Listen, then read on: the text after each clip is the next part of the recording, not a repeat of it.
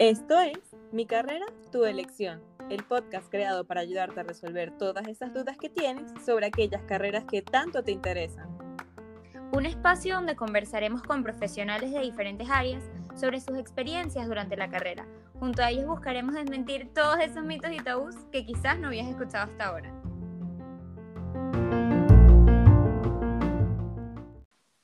Hola, bienvenidos a un nuevo episodio de Mi carrera, tu elección. En este episodio de hoy nos está acompañando Federica García.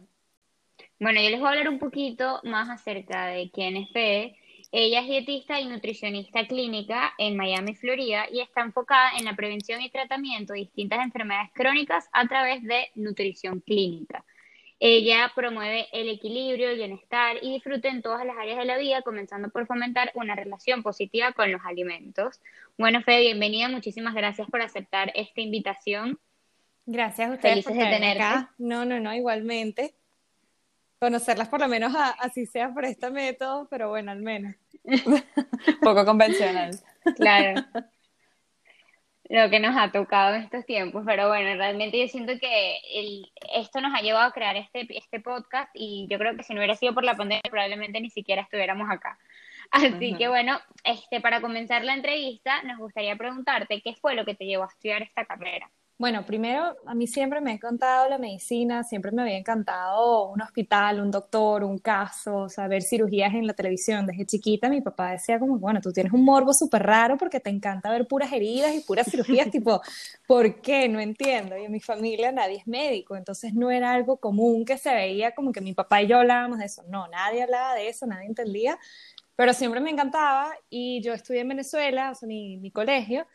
Y al graduarme, bueno, con toda la situación en Venezuela, obviamente fue como que no, mira, tú te vas, no te quedas acá. Y yo dije, bueno, si me quedo en Venezuela, medicina, claro, y me voy a donde sea, medicina es. Cuando llego a Estados Unidos, yo llego a Boston y me empiezo a enterar de cómo es acá medicina. Medicina en Estados Unidos es totalmente distinto, uno hace, más bien son, o sea, los cuatro años de premedicina, luego te gradúas, te preparas para los exámenes y luego empiezas poco a poco y tu recorrido empieza a los siete años después del estudio, que en verdad ya estás en la escuela de medicina. Wow. Y además de eso, toda la plata que se envuelve, ¿no? Porque ya estás hablando, o sea, de 200 mil y pico de dólares Sí. y viendo todos los ratings, en verdad, cuántos internacionales les daban becas, cuántos internacionales quedaban y no. Yo dije, bueno, mira, esto no es para mí ahorita porque es, es arriesgar mucho sin saber si es lo que en verdad yo quiero. Y en Sí. ese entonces descubrí la nutrición. Yo no había escuchado nunca nutrición, yo no sabía que eso existía, no, no tenía ni la más mínima idea. Justo eh, la semana antes de mudarme a Boston lo descubrí, bueno, con una señora que era nutricionista en Venezuela, me empezó a hablar y me dijo, mira, es una carrera muy bonita, a mí en verdad me encanta. Y dije, bueno, vamos a ver qué tal. Cuando empecé la universidad, empecé con ambas. Yo empecé con premedicina, que es lo que tienes que hacer acá para entrar a medicina, y con nutrición a la vez, diciendo, bueno, si uno no me va muy bien, por lo menos mantengo la otra. Y como era mucho de lo mismo, decía, bueno, vamos a matar dos pájaros de un mismo tiro. Si me encanta premedicina y luego los cuatro años me quiero mantener en medicina aquí en Estados Unidos, buenísimo, pero si no, por lo menos igual puedo aplicar la clínica, desde el lado de la nutrición. Entonces ahí comencé. O sea Sí, qué que interesante, ¿no? sí, a- y allí necesitas esa premedicina para entrar a nutrición o podías entrar directamente sin eso.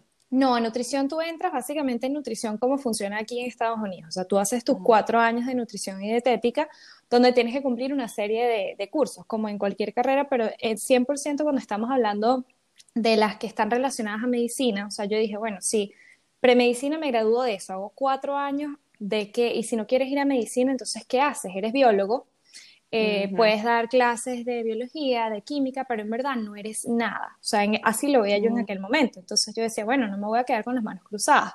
Si hago nutrición junto con premedicina, lo único que me agrega distinto eran materias como zoología, como más física, que eran materias aparte, pero de resto nutrición también tomábamos anatomía, bioquímica, química general, orgánica, inorgánica. Entonces ya todas esas cosas las tomábamos también en nutrición. Entonces me aplicaba para ambas carreras, dado el caso que yo quisiera seguir en medicina.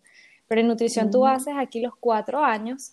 Lo que pasa es que tú al, al graduarte esos cuatro años no es como que puedes ejercer como, como una nutrióloga, como se dice en muchos países, o una licenciada en nutrición. No puedes ejercer básicamente así. Tienes conocimiento, pero tú tienes que seguir a algo que aquí se conoce como el Dietetic Internship, que haces un año de prácticas donde tú estás siendo supervisada, o sea, por más de 1.200 horas en cada una de las áreas de nutrición, como que para ver cómo te desempeñas, tienes literalmente una guía al lado tuyo, o sea, con quien tú estás trabajando con esa persona. Es un trabajo tiempo completo, pero no te están pagando. Entonces, mm, ahí también tienes que mantenerse en cuenta. Un año de trabajo no pago. Y ahora también están requiriendo aquí en Estados Unidos un posgrado. Entonces, yo en mi caso lo hice porque yo me gradué muy temprano, o sea, yo me gradué a los 21 años de, de mi undergrad, de mi carrera en nutrición, y me gradué muy chiquita y yo decía, yo no puedo empezar a tocar puertas a los 21 años diciendo, ya, estoy lista para trabajar, o sea, no, no, no pegaba, no, todavía no estaba lista y yo decía, bueno, ¿qué puedo hacer? Y en eso eh, mi universidad me dio la opción de hacer el posgrado junto con esas pasantías, ese internship, y de esa manera pude matar de nuevo dos pájaros de un tiro pero era eso, era el internship todo el día, trabajando todo el día y en la noche iba a las clases del posgrado. Entonces, ciertamente fue un año y medio, dos años bien, bien fuertes en ese sentido, sí. Pero claro, salí mucho más preparada, salí con, con más potestad de decir, a pesar de mis 23 años, pero salí como más preparada de decir, ok, ahora estoy lista. Claro. Pero más o menos así es el proceso acá. Ahí tienes que hacer un examen también. O sea, al terminar las pasantías, este internship, tú tienes que presentar tu, como el board exam, el mismo examen que tienen que presentar los médicos, los abogados, los odontólogos. Nosotros tenemos que presentar lo mismo. Si no pasas, o sea, te tienes que esperar tres meses para volver a aplicar. Entonces, ya luego que pasas eso, estás certificado y ya luego simplemente tienes que mantener todos los años, o sea, cierta cantidad de créditos. Buenísimo. Yo te quería preguntar, dijiste que hiciste un posgrado, ¿en qué fue ese posgrado exactamente? Yo lo hice en promoción de la salud y también enfocado en los trastornos de la conducta alimentaria. Entonces, básicamente, estos desórdenes alimenticios que ahora cada vez más vemos súper frecuentes, entonces yo lo combiné junto con esas dos cosas, donde era promoción de la salud, tanto comenzando, o sea, desde la etapa pequeña hasta el final de, nuestros días y viendo cómo las enfermedades crónicas actúan en cada uno de estos momentos y aplicándoles el área clínica y luego también con esa como especialidad en los, los TCA, los trastornos de conducta alimentaria. Eh, la parte esa que, bueno, comentas lo de los trastornos alimenticios, que bueno, me hago la idea más o menos de qué es, pero la parte de promoción de la salud, ¿qué vendría siendo? Todo desde prevención, o sea, evitar que caigamos en algún tipo de enfermedad que pudo haberse haber sido prevenida. O sea, si estamos hablando de algo tan sencillo como hipertensión o la presión alta, si no nos vamos a algo más complicado. Entonces, en la hipertensión uno lo puede evitar o reducir el riesgo, en verdad, de padecer ese tipo de enfermedad. Entonces, ¿cómo haces eso? Enfocándote en hábitos alimenticios que sean saludables desde pequeños, o sea, porque no es el preocuparnos de una enfermedad cuando ya esté, es evitar que esa suceda desde el momento que en verdad podemos. O sea, no esperar a que uno sea eso, mayor, ya tengas hijos, ya estés en otra etapa de la vida y decir, ay, ahora tengo todas estas condiciones. Interesante, yo creo que yo nunca había escuchado un, un posgrado enfocado en esa área, ¿no? Bueno, yo realmente tengo entendido que la medicina sí es como muy restrictiva en el sentido de que si tú te gradúas en un país, te tienes que quedar allí porque si te vas es un lío como que trabajar. No sé si la nutrición trabaja de la misma manera o es diferente. Yo creo que también depende del país en donde estudiaste y al país que te vayas a ir. Porque dependiendo de eso, de, en mi caso, que yo estaba estudiando en esta, bueno, estudié en Estados Unidos, ya para mí, en mi caso, irme a otro lado, ya tengo básicamente una buena base. Entonces, hacer una rivalidad es menos complicado. Pero sí sé que personas que, por ejemplo, se han venido a Venezuela, sí tienes que asegurarte de tener los cursos necesarios como para que esos créditos te cuenten para tú hacer una revalia y luego presentar ese examen para tener ya la licenciatura en Estados Unidos. Entonces, en ese caso, sí sé que para venirte para acá, si estudiaste en otro lado, tienes que hacer una revalida más o menos igual que los médicos, donde al menos tengas unos dos años de, estudio de materias para acumular esos créditos más el examen. Ah. Claro, la revalida siempre viene por el tema de, de los créditos, ¿no? Que normalmente las materias en otros países tienen un distinto y la, el, valor de los créditos como que no compensa una cosa, ¿cierto? Sí, sobre todo el tema del examen. El tema del examen es, es, la clave, ese examen de certificación, porque si no pasas eso es como que, ok, no necesariamente estás preparado al nivel que ellos quieren que estés preparado acá para ejercer acá. Entonces siempre eso va a depender del país al que te quieras ir y de dónde estudiaste. Ok, entiendo. Y y ah, ya que estamos hablando del tema de cursos y tal, de créditos, regresando al tema de la universidad, ¿qué te hubiera gustado a ti saber antes de entrar a esta carrera? O sea, que alguien te hubiera dicho como que, mira, prepárate, que nutrición es así y así, ¿sabes? Sin duda alguna, ahorita en verdad que, que cada vez que veo más que todo el mundo está emprendiendo, que todo el mundo está empezando a hacer su negocio y en nutrición, sobre todo, es la manera de que vas a poder hacer mucho más dinero. O sea, tú no haces tanto dinero, por lo menos en Estados Unidos, como nutricionista clínica, como lo harías en, nutrición en práctica privada. Entonces, en ese caso me hubiera encantado que me dijera, mira, tienes que tomar unas clases de, business, unas clases de negocios, unas clases de marketing, unas clases de de cómo en verdad montar un negocio, porque eso no es algo que, que incluyen en la carrera, pero para nada. Tú tienes electiva. Bueno, ninguna carrera. Exacto, exacto.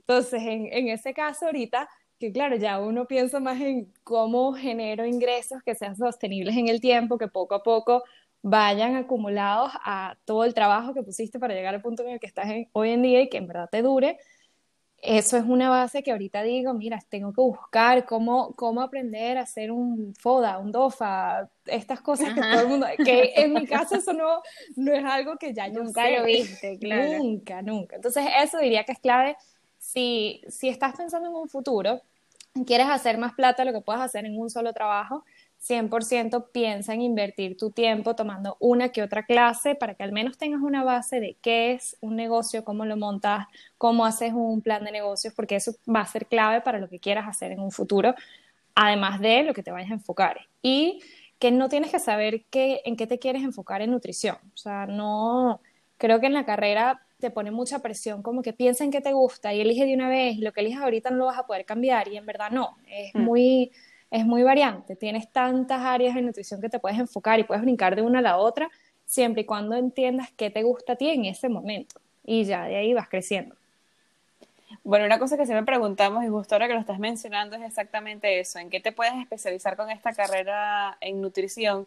Y ahora que dijiste algo también de, de que eso, que no te puedes cambiar. Yo tenía, bueno, no sé cómo funciona, pero yo tenía entendido que nutrición más bien era como que como la base es como tan importante para las, eh, para las especializaciones, más bien pensé que como cualquier especialidad se podía como llevar bien de la mano con otra. No es así, es como muy distintivo. No, no, 100% se puede llevar de la mano con otra, sobre todo si estás pensando en ciencias de la salud, que si hablamos, por ejemplo, de psicología.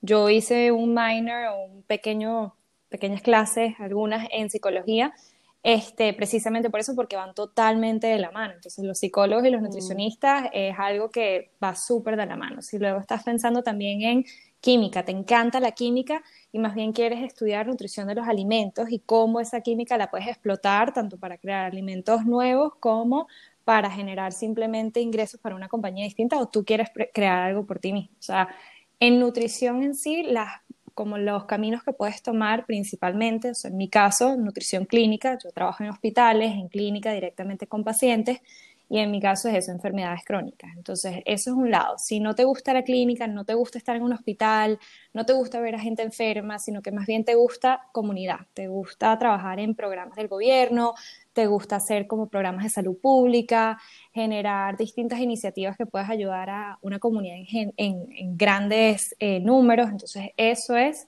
eh, la nutrición en la comunidad. Si luego estás hablando de food service, que básicamente es trabajando para los, aquí en Estados Unidos, las cafeterías de, los, de las universidades son inmensas, o sea, esto es un monstruo distinto.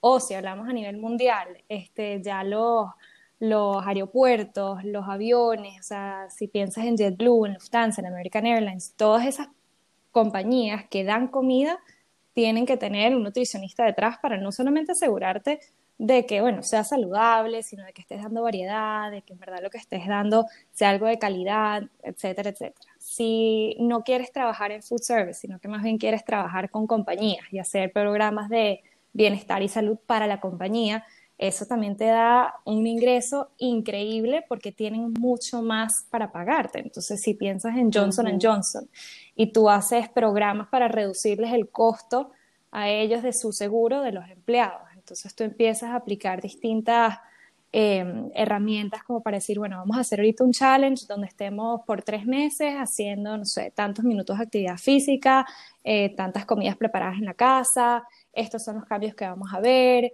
y así van a ser tus valores de laboratorio. Entonces ya tú ahí estás trabajando en compañía. Entonces en ese caso general tienes muchas maneras en las que entrarte en nutrición y enfocarte.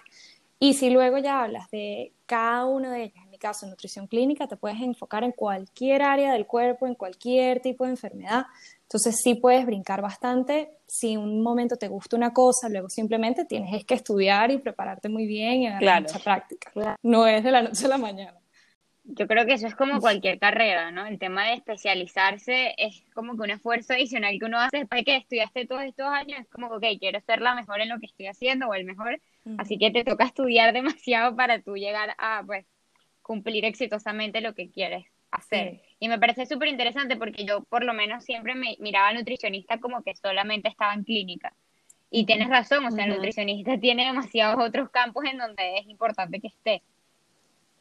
Y también supongo que la parte, bueno, yo creo, no sé, que si los equipos de fútbol y todo esto también tienen que tener un nutricionista detrás, ¿no? Sí, ya esa es nutrición deportiva que es increíble, de verdad que es súper, súper interesante. Y todo el área de fitness nueva también se une ahí, supongo, sí. También, también, pero sobre todo eso, lo que dices, André, de las nutricionistas que ya trabajan en equipos, el Real Madrid tiene nutricionista, el Barça tiene nutricionista, los equipos de, de los países también tienen nutricionistas, si estamos hablando de México, sé que la nutricionista del, del equipo de México, si no me equivoco, es una venezolana, entonces tienes mucho potencial ahí porque estás no solamente mejorando la salud de ellos, sino mejorando el rendimiento, que es lo importante cuando hablamos de equipos, de deporte. Y esto no es solo fútbol, o sea, estamos hablando de todo tipo de deporte que te puedas imaginar. Eh, desde motocross hasta, no sé, béisbol, lo, que te imagines, ahí puede haber campo para ti. Y si todavía en los equipos que tienes en tu ciudad, en tu país, lo que sea, no sabes si hay un nutricionista o no, empieza a averiguar si es un área en la que te interesa entrar tal vez. Interesante, me, me, me, encanta este tema. Y, bueno, también yo, eh, yo tenía la duda porque me vino ahora en la cabeza, eh, cuando, por lo menos esta figura que tenemos normalmente del nutricionista normal, que, que quizás eh, atiende como su consulta privada y solamente te asesora como muy de manera general, ¿ese nutricionista sería una persona que no está especializada como en nada o hay una especialidad como para ser así solo nutricionista y ya?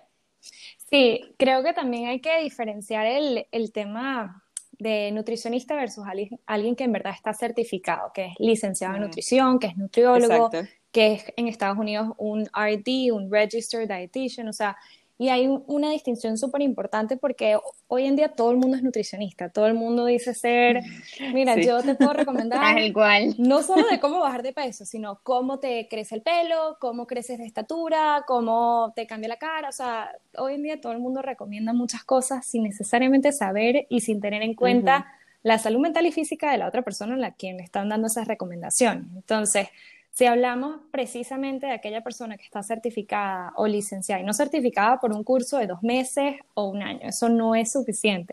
Certificada diciendo que han tomado varios años de nutrición y dietética y se han especializado, han pasado el, todo el momento riguroso donde tienen que hacer las prácticas, que son supervisadas, tienen que hacer el examen. O sea, dependiendo del país va a ser distinto, pero en ninguno va a ser un programa de un solo año y ya por lo general son cuatro y mucho más. Y es alguien que se tiene que estar manteniendo al día siempre, o sea, no, nunca para de salir información, nunca para de cambiar la ciencia. En un momento, o sea, un ejemplo que todo el mundo se va a acordar, el colesterol era malo, por eso los huevos no se comían, ahora los huevos se comen, el colesterol no es el problema. Entonces, Ajá. Eh, justamente, justamente ese pensamiento me vino ahora en la cabeza porque, bueno, yo sigo, creo que es un nutricionista famoso en Estados Unidos que se llama Nutriyermo, que tiene todo este, tiene toda esta cosa de que, ay, que sí, que la grasa, los Y si ponemos ahí un paréntesis, Nutriyermo es médico que hizo una especialidad en nutrición, él no es nutricionista dietista, él es un médico que hizo una especialidad en nutrición y él simplemente sabe que Nutri Yermo va a pegar al cielo. Entonces, en ese caso, es también qué, qué público estás buscando. Si es un público que, que, buscas meterle miedo.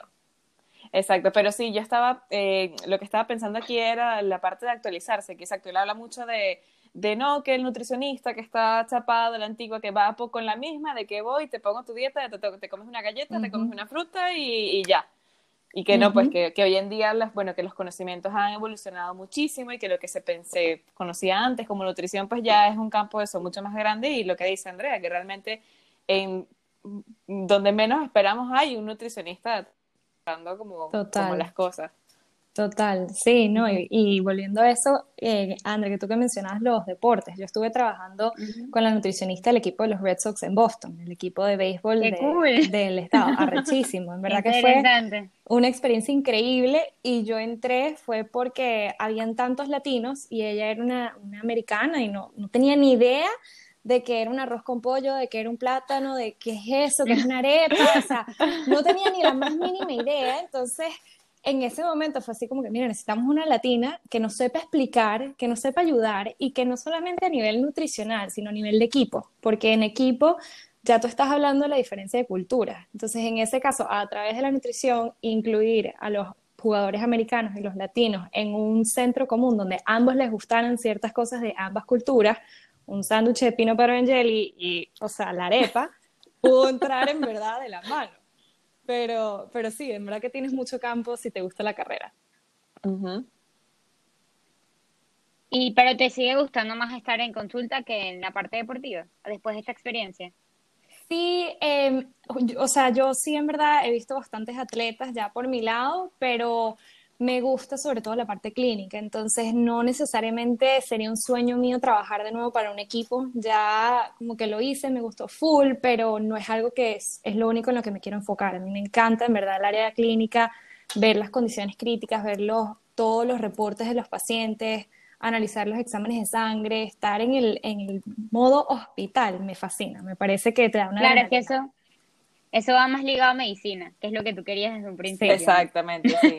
sí, sí, sí. Entonces los atletas me encantan y en, mi Instagram yo pongo mucho de nutrición deportiva porque en verdad es súper interesante y ves los cambios y se motivan bastante a, empezar a aplicar distintas cosas y probar cómo le funcionan.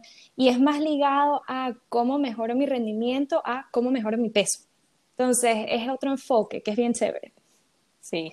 Y cómo, y hablando ahorita de de campus y tal. ¿Qué, tan, ¿Qué tal fue la búsqueda de trabajo una vez de graduado? ¿Fue fácil? ¿Fue difícil? O sea, las puertas están muy cerradas. Obviamente yo sé que eso depende del país en el que estés, pero al menos según tu experiencia, ¿cómo fue la búsqueda de trabajo?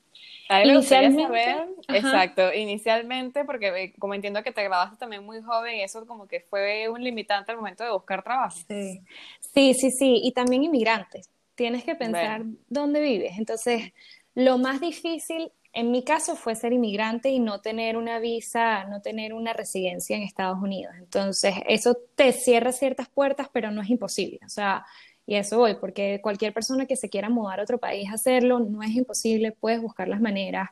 El tema de la edad no fue tan limitante como yo pensé que sería. Creo que era una, como una inseguridad mía de decir, bueno, a los 23 años, ok, no me agradé los 21, me agradé los 23, pero seguía siendo en verdad demasiado, demasiado niña, demasiado joven, pero no fue tan limitante como yo pensé, más bien era, era una sorpresa y en mi trabajo ya me, se metían conmigo y me decían que yo era la mascota porque yo era la más chiquita y todo el mundo era, o sea, de 40, 50 para arriba y yo estaba ahí liderando equipos. Yo comencé a trabajar en Boston en eh, nutrición en la comunidad, entonces no logré encontrar en clínica, se me complicó mucho, pero dije, bueno, esta es la oportunidad que se me está presentando y es la manera de empezar y una oportunidad increíble. Yo fui en ese momento directora de nutrición de una organización sin fines de lucro, entonces fue muy chévere, pero no era lo que me apasionaba. Entonces no me paraba así que decía, me encanta, wow, todos los días es una emoción. No. A los seis meses dije, mira, ¿sabes qué? Me, o sea, quiero buscar otra oportunidad. Ahí empecé a buscar trabajo en, en Miami. Me vine para acá con un trabajo que me iba a pagar todo, o sea, el, mudarme a, Miami, el wow, con ella, increíble. Eh, una semana antes de comenzar el trabajo me dice, no, mira, te tenemos que quitar la oferta. Ya yo en Miami, ¡Ah! yo muda todo, todo. ¿Qué? Me muero.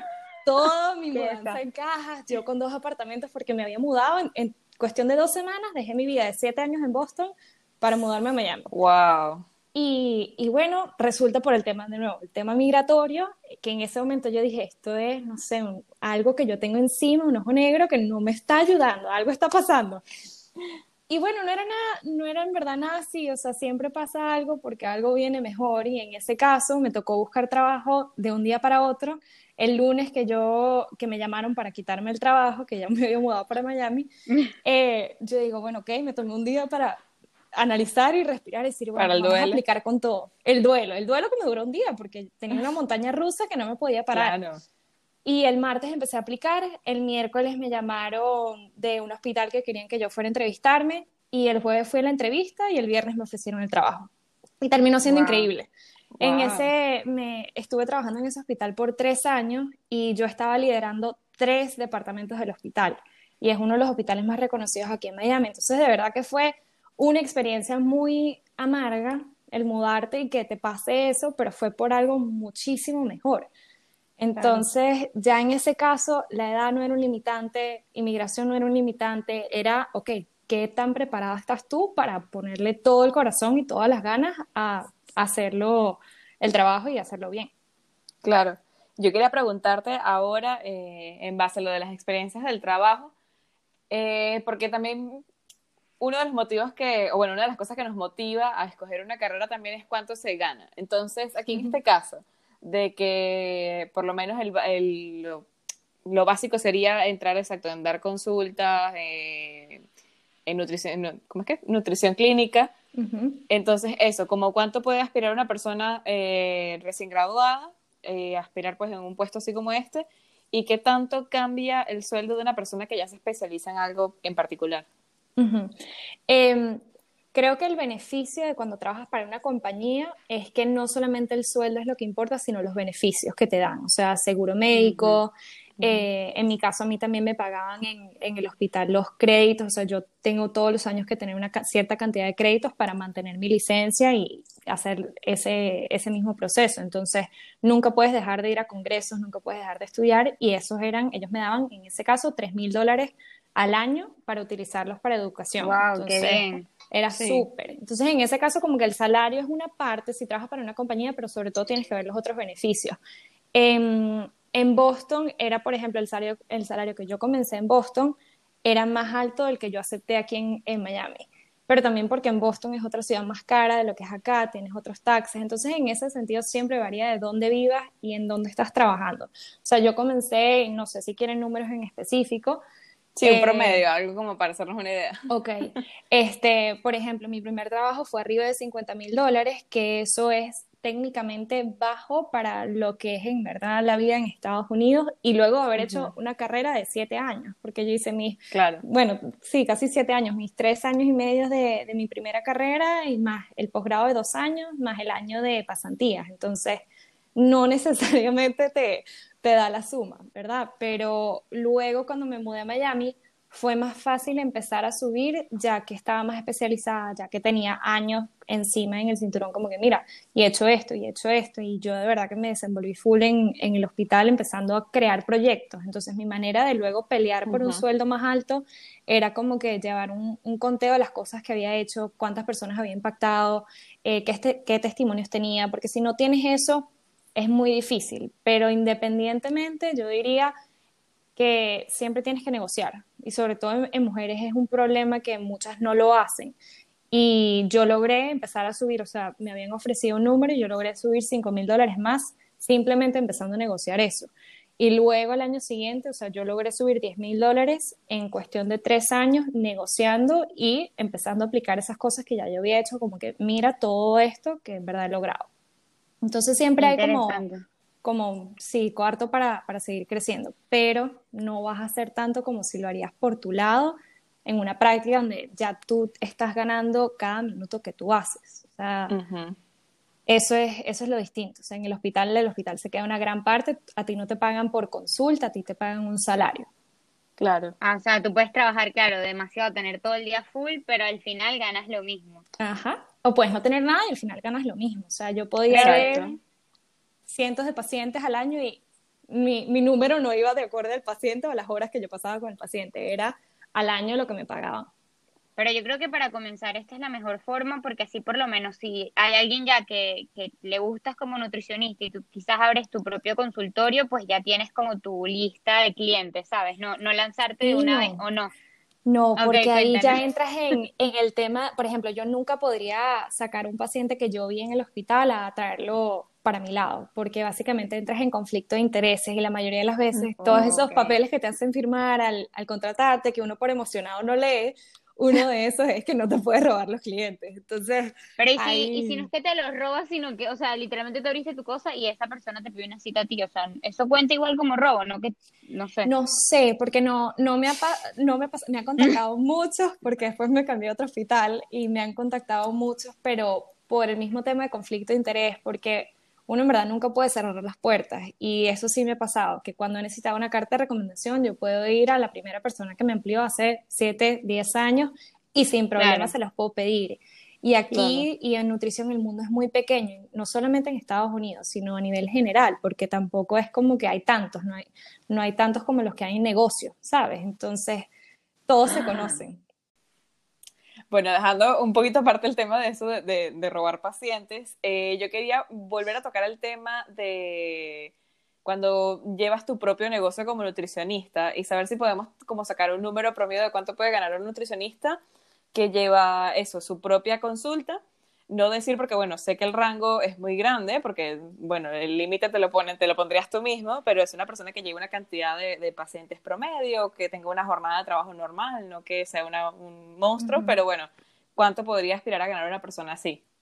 Eh, ya cuando tienes tu propio negocio y, y eso, ya eso es averiguando un poco más cómo le van a distintas personas que no son tan grandes, pero están comenzando y ya tienen su base bien puesta, o sea, ya tienen por lo menos uno o dos años en práctica, donde ciertamente vas a tener pérdidas el primer año, vas a empezar a crecer hasta que logres en verdad montarlo bien, pero puedes ganar entre unos 70 mil y unos 100 mil dólares promedio. Y luego, si lo haces muy bien y ya tienes un muy buen negocio, puedes ganar más de seis figuras, o sea, puedes estar teniendo más de 100 mil dólares al año que te entran a ti, que no le entran a un hospital y tú recibes una cuarta parte de eso.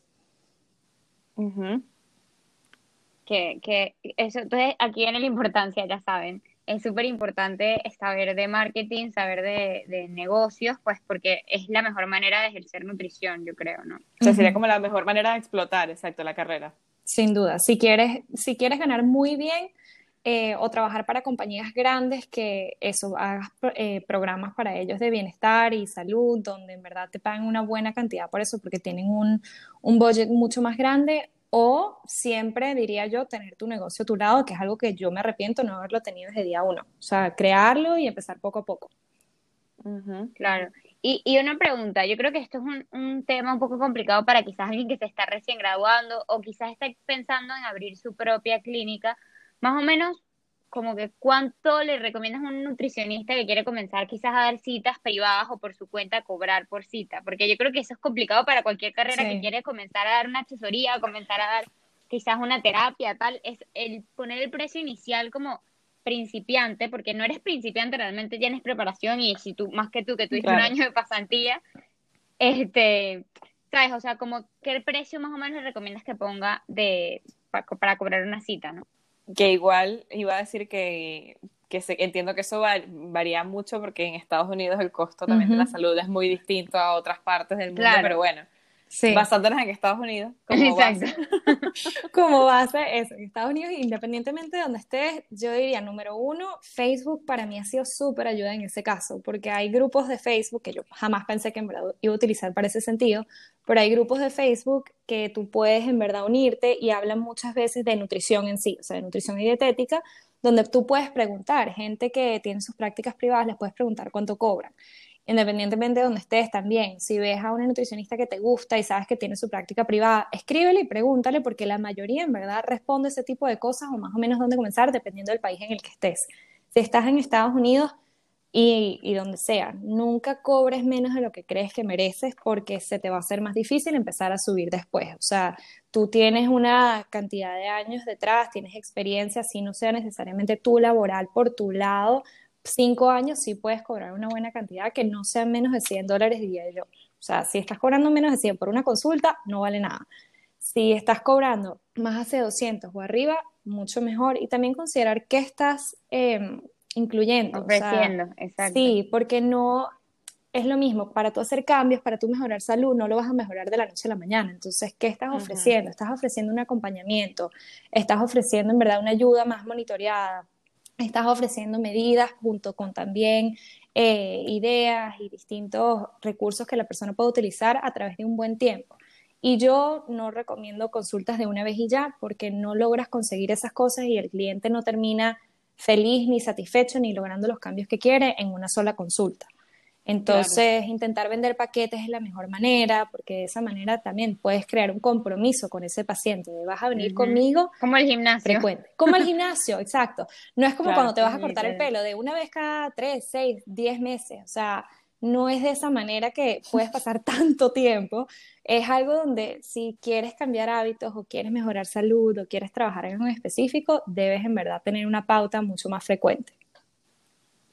Sí, es bastante interesante y sí es muy importante porque sí he visto mucha gente que exacto, que va, yo por lo menos, muy pocas veces que he ido a un nutricionista ha sido una cosa así que no, no es sostenible realmente, es como para una dos veces y sí, como gimnasio igual, me sí, dejo, de, dejo no me funcionó. Y ya, no me funcionó, pues voy. Estoy perdiendo la plata, así que mejor no voy y tal. Y uno se empieza a inventar y, y, al final tampoco lo sigue y es todo un desastre. Yo creo que por eso el tema de los paquetes es clave, porque claro, sientes, cuando por lo menos sientes que vas a decaer, puedes escribirle a tu nutricionista, ayuda, o sea, o mira, me cabe comer una torta, auxilio. Sí, y tener esas metas yo creo que claras y cómo funcionan. Hay, todo el mundo trabaja distinto en todas las carreras. No todos los doctores te van a caer bien, no todos los nutricionistas te van a caer bien, no todos los peluqueros te van a caer bien. O sea, donde sea que estés, no todo el mundo te va a caer bien. Entonces empezar a buscar quién con quién te identificas, con quién sientes que tienes una conexión que te va a hacer ameno, en verdad, compartir tu vida con esa persona, porque cuando hablamos de alimentación estás compartiendo emoción, estás compartiendo pensamientos, estás compartiendo momentos de angustia o difíciles o felices, entonces es importante eso por ese lado. Buenísimo, me encanta todo, me, me encantó esta entrevista porque siento que hemos hablado o tocado temas de valor para cualquier persona que esté considerando estudiar nutrición o que ya quizás esté dentro de la propia carrera. Y bueno, ya más o menos para ir cerrando, no sé qué recomendaciones le darías a una persona que está considerando estudiar eh, o ya está dentro de la carrera. Si lo estás experiencia, ajá. Claro, eso, si lo están considerando, yo creo que empezar a ver ahora con las redes es más fácil, empezar a ver a gente que te gusta y escribirles a ellos directamente y decirle, mira, ¿qué me recomiendas? Estoy en este momento, o sea, ¿qué te ha gustado a ti o qué no? Para que escuches de distintas personas cómo han sido sus experiencias, qué les han gustado y qué no, sobre todo personas que estén en tu país, donde tú vayas a estudiar y ejercer, porque eso va a cambiar mucho y te van a dar muchas guías que no necesariamente tienes que pasar el doble de trabajo si lo hubieras preguntado. Entonces eso va a ser de mucha ayuda y empezar a ver más o menos qué te interesa. O sea, si sabes que no te gusta para nada la química y no te gusta para nada las ciencias y la biología, tal vez nutrición no va a ser tu camino porque tienes bastante de eso, bastante que te tienes que aprender los músculos, te tienes que aprender los nervios, te tienes que aprender todos los huesos, entonces es bastante fuerte en la ciencia. Entonces, si eso no es el camino y solo piensas que es sentarte a escribir una dieta y tener un buen cuerpo y ya va mucho más allá. Entonces, empezar a ver qué te gusta a ti y empezar a aprender, toma cursos a ver si son cosas que te llaman la atención. O sea, ya yo sabía que yo quería medicina, pero si tú no estás claro en verdad qué quieres, empieza a tomar cursos a ver si es algo que te gusta, que te mueve el piso, que te va a provocar en verdad estudiar varios años y por el resto de tu vida porque te vas a tener que mantener al tanto. Claro. Sí, es súper importante eso, de verdad. Y, y, exacto, sobre todo la parte de, de, tenerlo bastante claro al momento de entrar. No es la primera persona que nos ha recomendado hacer cursos o, o buscar, exacto, eh, eh, empatizarse con la carrera antes de comenzar, como para que no te des como eh, ese choque con la universidad de, no, ay, no era lo que yo me esperaba. Y es, es, eso, veo que es un consejo que se va a seguir repitiendo porque es clave, la verdad. Mínimo ver el currículum, que veas qué, qué clases son. Si ya tú sabes que esas clases no van contigo, entonces echa para atrás. Pues nada, eso una de las recomendaciones que, una de las recomendaciones que, que me gustó fue que dijiste fue esto de escribir la gente, porque yo creo que muchas veces la pena es lo que hace que nos limite y que no nos permita quizás preguntar a la gente que no conocemos, ¿sabes? gente desconocida, tipo, ah, bueno, quiero estudiar nutrición, le te voy a escribir a ti, por ejemplo, que no te conozco quizás eso limita a muchas personas y yo creo que como anécdota, como experiencia, puede ser algo súper que te puede dar mucho conocimiento adicional en tu vida el, el salir a tu zona de confort y preguntar, porque eso te puede dar a ti muchas más Total. No sé, con, eh, opiniones de otras personas, ¿no? Que te pueden ayudar a definir tu carrera. Sí, sí, sí. Muchos te, te, dirán 100%, sin duda. Habrán otros que no te contestarán, pero no importa. Hay tanta gente que puedes ver quién te gusta y la mayoría, o sea, a mí cualquier persona que me escribe, mira, me interesa esto, cómo ha sido tu experiencia, sin duda alguna, todos los tips que, que quieran, porque es algo que ya te apasiona y que quieres que otra gente entienda que sí les puede ir bien y cómo pueden, claro. Otra cosa muy importante que me acabo de acordar antes de que terminemos, eh, ¿tienes algunas recomendaciones de libros, por ejemplo, para alguien que se quiere, que quiere empezar en esto de la nutrición para que también se haga una idea más de, de, qué va la carrera o, para hacerse así, una idea global de qué, qué es la nutrición, de qué, qué trata, qué, qué conlleva? Total. Sí, en libros, con los ojos cerrados, siempre intento buscar libros, si, si son, por ejemplo, de personas aquí licenciadas en, en Estados Unidos, que, que, sean personas que tengan el RD, el Registered Dietitian. Básicamente, esos van a ser personas que van a estar más preparadas para dar esas recomendaciones. No leas libros de nutrición necesariamente que no sabes quién los están haciendo, pero si ya nos estamos enfocando en más específicos, o sea, si te gusta nutrición deportiva, haces deporte o incluso si no haces deporte pero tienes un interés en eso, los libros de Nancy Clark son muy buenos. Si te gusta, por ejemplo, también salud femenina o trastornos de la conducta alimentaria, también puedes buscar muchísimos em, de distintas autoras que ahorita, claro que se me está yendo de la mente, pero les puedo mandar, les puedo mandar para que, para que los pongan si quieres en el... En Lo ponemos seguro en un post, aunque sea, perfecto. Pues eso, nada, muchas gracias Federica por aceptar nuestra invitación, por compartir toda esta información que de verdad que me ha parecido una, una entrevista bastante enriquecedora, bastantes cosas que no sabía y, y, esto de que la verdad es que la nutrición es algo más allá que eso, de, de hacer dietas, como estabas diciendo hace un momento. No, gracias eh, a usted. sí, no sé si Andrea, ¿tiene algo que decir más? no, nada, igual, muchísimas gracias Fede, de verdad que me encantó tener la oportunidad de hablar contigo y, sé que cual, todas tus experiencias van a ser enriquecedoras para cualquier estudiante de nutrición o pro, próximo estudiante de nutrición. Sí, además está decir, si tienen dudas y hay alguien que esté interesado, que escuche esto y dice, bueno, quiero saber más, escríbame sin problema alguno y hablamos más a fondo. Ajá, perfecto, ya sabes, por allí les dejamos entonces en la descripción el Instagram de Fede. Pues nada, muchas gracias, nos vemos entonces en el próximo episodio.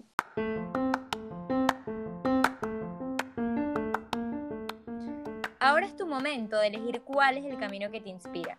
Recuerda que todos los domingos tendrás un nuevo episodio donde conseguirás más experiencias para aclarar todas tus dudas. Puedes escucharnos a través de Google Podcast, Apple Podcast y Spotify. Síguenos en nuestro Instagram, arroba mi carrera tu elección, para estar atento a cada nuevo episodio. Pero bueno, voy a preguntar, no sé si vuelvo a repetir todo, yo creo que desde la pregunta. Sí, es que la pregunta no, se escuchó. La, pregunta no se... Bueno, yo no la escuché. yo tampoco, no sé qué dice. Ah, ok, ok. aquí lo que aquí estamos. Iba a improvisar la respuesta y que, bueno, sí, muy buena tu pregunta. Sí, sí y que claro, no, bueno, sí, aquellos años.